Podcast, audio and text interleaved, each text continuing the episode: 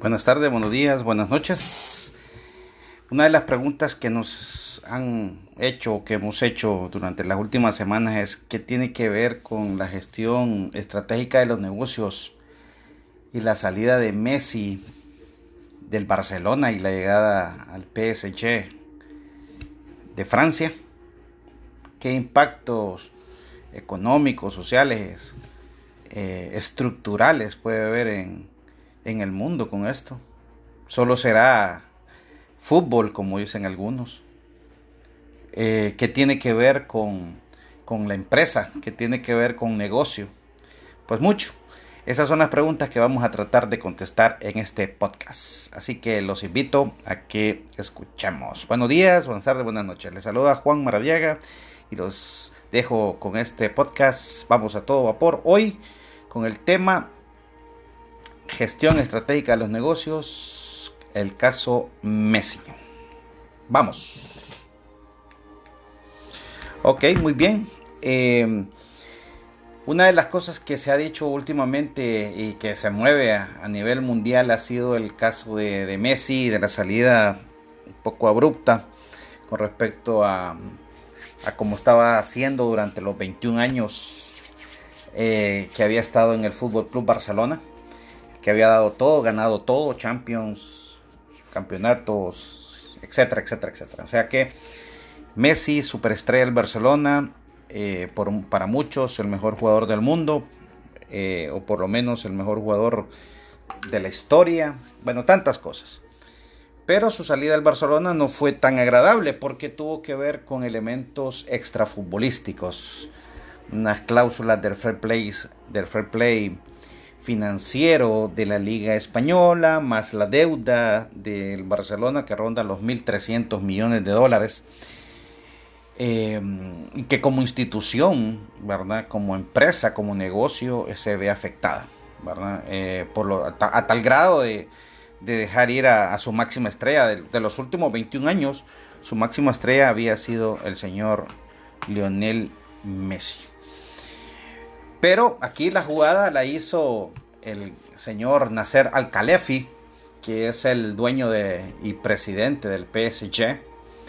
Eh, y él dijo hace unos días, y cito, y cito, ah, esto se lo dijo al diario, al diario Olé, dice, eh, con el equipo que tenemos hoy, la liga mejoró su nivel, los derechos de televisión, las relaciones comerciales, todo esto progresó porque todo el mundo quiere ver al PSG. Los demás clubes de Francia también se van a beneficiar. Los otros presidentes me llamaron para agradecer la llegada de Leo. Me sentí apoyado y les agradezco. Lo hemos, lo hacemos no solo para el club, sino para Francia y su liga. O sea, en pocas palabras, lo que el señor Calaifi dice que esto va a beneficiar no, los, no solo, no solo a el PSG, sino que va a afectar positivamente a la liga francesa y en efecto, por eso es que estamos hablando de gestión estratégica de negocios. Lo que ha hecho este señor Calaifi básicamente es presentar una propuesta de valor que ya la había estado haciendo en los últimos años, llevando a Neymar, a Sergio Ramos, eh, a Icardi, a Di María, a Marquinhos, jugadores de élite, ¿verdad? Eh, pero parece que le faltaba algo ahí y anduvo rondando. Ay, tiene a Mbappé, se me olvidaba, también uno de los, las máximas estrellas francesas de los últimos tiempos. Entonces tiene un equipazo. Pero le hacía falta algo. Y se esperó y se esperó y se esperó y se llevó gratis, gratis en el argot futbolístico ahí que terminara su contrato el señor Sergio Ramos y gratis también a Messi. Entonces la propuesta de valor que tiene eh, Nasser Al-Khalifi tiene que ver mucho de cómo promueve su negocio, cómo mueve. Ahí es donde que vamos a la propuesta de valor. Lo que hemos hablado en, estas conversaciones es que el mundo de hoy necesita de negocios donde se promueva una eh, propuesta de valor, una, que haya o exista una propuesta de valor que guste que guste a, primero a los clientes, a la cadena de valor básicamente. ¿Y quién es la cadena de valor? También ya lo hemos hablado. En este caso, los, los stakeholders, los clientes, los proveedores, eh, la gente misma que, compone la empresa, producto, la tecnología, todo eso es lo que llaman cadena de valor.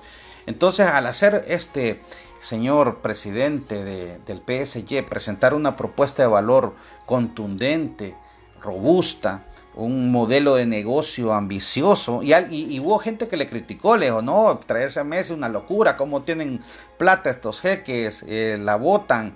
No, no, no, no, no. Como vamos a ver más adelante con los números que les traigo, eh, no fue una jugada así a lo loco, como decimos nosotros aquí, sino que fue una jugada tremendamente estratégica, ¿verdad? Tremendamente estratégica. Recuerden esto. Por eso que le estamos llamando a este podcast eh, gestión estratégica del negocio, porque básicamente lo que quiere hacer este caballero es volverse una potencia. Ya lo es en Francia, pero quiere llegar a Europa. Y es un equipo relativamente nuevo en comparación del tiempo que tiene Barcelona o del tiempo que tiene Real Madrid, por ejemplo, que son las referencias españolas. ¿verdad? Pero el PSG anda por 50, 51 años. Entonces, eh, y esa es una de, los grandes, de las grandes controversias que está pasando a nivel mundial, o sea, el tema de la influencia económica de, estos petrodólares y toda la cuestión de estos jeques que influyen tremendamente en las ligas poderosas como la liga, la Premier League, ¿verdad? La, liga, en la liga inglesa y lo que está pasando con el PSG en la liga eh, francesa, ¿verdad? En la liga 1, la liga 1. Entonces, veamos ciertos números que me parecen interesantes que, de lo que está pasando todo esto con Messi para que vean cómo fue estratégico lo que hizo este señor al Califi. Por ejemplo, eh, con solo la llegada de Messi en las primeras 24 horas, en las primeras 24 horas, ojo con esto, eh, se hizo, hizo el PSG 186 millones de dólares. Oigan bien, se recaudaron en las primeras 24 horas en la llegada de PSG, de la camisa 30 de Messi en los primeros 24 horas. Porque por ahí nos metimos a, navegar y vimos que la camisa de PSG andaba, la de Messi andaba entre 6 dólares, 106 dólares, 106 euros, 108 euros. Eh, la de Neymar andaba en, más o menos en 180, 180 euros. Y eso eh, obviamente generaba mucha... Eh, eh, ¿cómo se llama? Controversia, porque era tan cara la, camisa de, Neymar en comparación de Messi, pero el tema del volumen después fue increíble, a tal grado de que de cada 10 camisas que se está vendiendo ahorita de, Messi, eh, perdón, que se está vendiendo el PSG, 8 camisas son de Messi, a ese nivel, a ese nivel. Eh, en, las tiendas virtuales, en la tienda de, del PSG en París, de todos estos números que están generando es de cada 10 camisas que está vendiendo el equipo, 8 son de Messi. Eso está generando en lo que generó 186 millones en las primeras 24 horas, por, mencionar números. Eh, por ejemplo, ¿qué, ¿qué, le pasó al Barcelona? El Barcelona más o menos, más o menos, según los expertos, va a perder 180 millones de euros. Eso es lo que más o menos va a perder el Barcelona por la salida de Messi. ¿Verdad? Eh, sin contar de que, por ejemplo, 70 millones que eran específicamente lo que ganaba eh, el Barcelona directamente por los sponsors, ¿no? Por, lo, por todo lo que generaba Messi como figura, como marca, también lo está perdiendo. Eh, entonces, ¿qué otros números podemos decirle? Por ejemplo, ah, y no solo eso, sino que Barcelona mandó a hacer cualquier cantidad eh, de marketing, de camisetas, de todo lo que conlleva Messi y, todo ese marketing directo, ¿no? Eh, y según la liga, según la liga, solo tiene 90 días para sacar todo. O sea, si ustedes van a Barcelona en este momento, van a encontrar camisetas de Messi, por supuesto. Pero el Barcelona tiene hasta octubre, creo que hasta 30 o 30 de octubre, si no me equivoco, para sacar todo, todo lo que tenga que ver con el merchandising de Messi por orden de la liga, porque son, son estipulaciones de la liga. Ya ahí también está perdiendo eh, Barcelona. Eh, ¿Qué más? Eh, otro, otro punto importantísimo con esto que tiene que ver, no solo, Messi no solo genera dinero con el tema de las camisetas, sino que los expertos dicen de que Messi le va a generar por redes sociales 250, 2.500 millones de euros al PSG. Así como lo escuchan, 2.500 millones de euros al PSG por redes sociales. ¿Por qué? Porque imagínense, imagínense, imagínense. el PSG, por ejemplo, en Instagram, tiene 200 mil nuevos seguidores por día en Instagram. O sea que está creciendo bastante, bastante, bastante en Instagram. Y en el fanpage, ¿verdad? En el fanpage eh, está creciendo increíblemente. En las últimas 24 horas de la semana pasada, el fanpage creció 20 millones, ojo, 20 millones de seguidores en la fanpage del PSG por ejemplo, con las interacciones que son muy importantes para que ahorita se genere eh, monetización, como dicen los expertos ahí, los Instagram, los, gamers y, los, influencers, ¿no? Entonces eh, se da mucho con los likes. Entonces, por ejemplo, eh, desde que llegó Messi ha aumentado un 910%. Eso quiere decir de que si antes eh, el, el, el, PSG una foto, un comentario, lo que sea, un millón de likes tenía, ¿verdad? Pero con Messi ahora tiene 9.1 millones de likes, que es 910%, ¿verdad? De interacciones en la, en la fanpage. También en comentarios, antes se tenía 3.000, 3.000 por publicación, 3.000, pues no hay problema. Pero con la llegada de Messi, ahora tiene 55 mil 55 mil comentarios, o sea, interacción. Es decir, el hombre mueve masas, masas, masas. Entonces, por lo tanto, hay un crecimiento exponencial tremendo, tremendo con, esto que está trayendo Messi. Y por lo tanto, eh, ese crecimiento en redes sociales le va a generar 2.500 millones de dólares por redes sociales. O sea, todo lo que está pasando es negocio, negocio, negocio para el PSG. El valor de la marca, en este caso marca PSG, se va a incrementar en un 20%. Eh, en este caso Messi genera dinero en el campo con sus goles y genera en, afuera. Es una máquina de hacer goles y dinero, don Messi. Eh, como les decía, más o menos los expertos dicen que Barcelona va a perder entre 130 160 millones de euros por la salida de su estrella de los últimos años y que le va a ser bien complicado reponerse, por lo menos este año eh, le va a ser bien complicado reponerse en esa parte económica, van a tener que tomar medidas muy fuertes eh, eso. Em, entonces decía el presidente del, del PSG que eh, ayuda a todo el mundo, los jugadores, imagínense por ejemplo, que Amazon, imagínense don Jeff Bezos, y aquí incluye también, esto es, esto es global, este es global. Don Jeff Bezos en junio invirtió en la transmisión o retransmisión de los derechos de la Liga 1, de la Liga 1. Fue golazo, se ganó la lotería sin, sin querer queriendo don Jeff Bezos. ¿verdad? Él tiene los derechos de, de, retransmisión de la liga francesa y por lo tanto, ya se imagina ahorita las negociaciones con, porque todo el mundo quiere ver la liga. Todo el mundo quiere ver la liga francesa. también ganan los jugadores, porque ya no solo va a ser expuesto Mbappé, Di María, Icardi, eh, eh Marquinhos, Sergio Ramos, eh, Navas, eh, el costarricense, sino que de los otros equipos, de Lyon, del Marsella, de todos esos otros equipos que componen la liga francesa, van a estar expuestos aún más a nivel mundial. Cuando juegue con el PSG, que juegue el, Real Madrid, eh, que juegue eh, también el PSG con cualquiera de estos equipos, eh, va a ser un escaparate para los mismos jugadores. Y ya viene también la Champions, que, que también es otro escaparate y que es uno de los objetivos que tiene este equipo en ganarlo. Entonces, no solo gana el PSG, gana la liga, ganan los jugadores. Eh, y eso es parte de la gestión, estratégica de negocios que en este caso, si lo queremos asumir el ejemplo, es una ganancia total de la cadena de valor. Ganan los stakeholders, ganan, eh, ganan eh, los proveedores, ¿verdad? Gana la gente de marketing, gana la gente, ¿verdad? Em, gana el producto, la tecnología, la marca, las redes sociales, o sea, es una sinergia total, es una sinergia total y eso es lo que debemos de entender de lo que cómo, cómo conllevar eh, un negocio de esa manera, de esa magnitud. Entonces, eh, también en criptomonedas, porque también el PSG tiene sus criptomonedas eh, y tuvo un, un cripto crecimiento, se llama eso, de un 22%.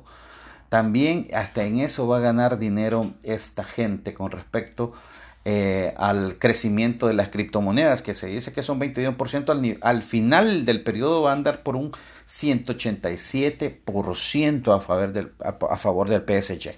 O sea que hasta en criptomonedas va a ganar esta, esta institución. Entonces, como estamos hablando, eh, tiene que ver mucho esta influencia de Messi, de esa transacción a nivel mundial y queríamos asociarlo, estimados a lo, cómo se manejan los negocios hoy día, las nuevas propuestas de valor, qué estamos haciendo, cómo podemos vender nuestro negocio, cómo podemos acercar nuestro negocio a la gente, cómo podemos ser flexibles.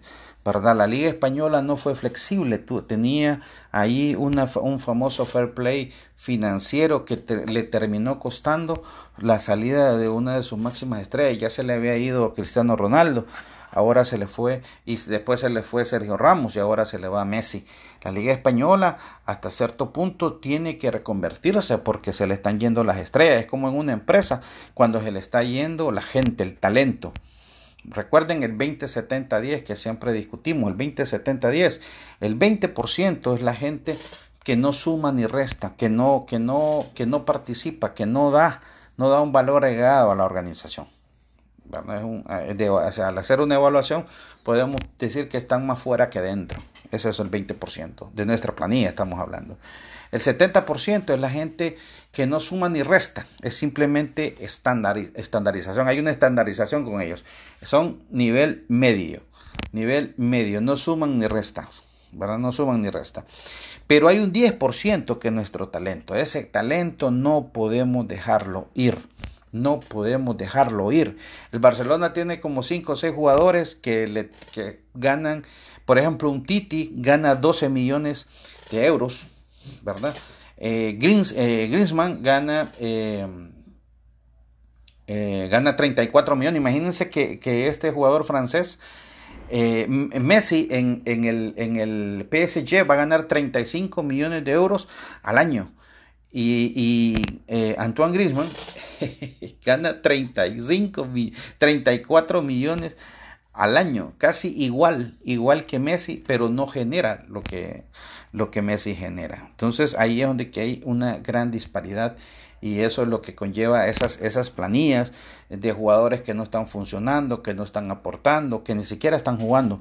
Y eso pasa mucho en muchas organizaciones, jugadores, eh, empleados que no aportan, que no dan entonces, este gestionador, este gestionador en el negocio tiene que estar apuntando, tiene que estar motivando, tiene que, ver qué pasa con su equipo, tiene que estar viendo qué pasa con su gente, con los que aportan ideas, con su talento.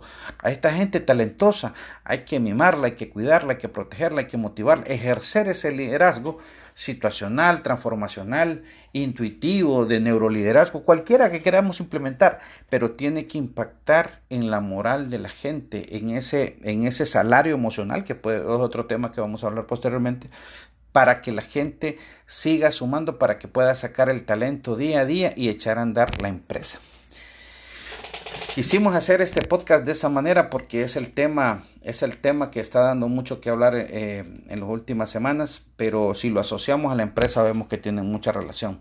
Una empresa que no aporte, que no invierta tanto en el talento, no va a sacar ganancia. Y lo que hizo el señor Nasser Al-Khelaifi, lo que hizo fue, fue apostar. Fue apostar en una marca llamada Messi lo trajo y miren todas las ganancias que le está sacando.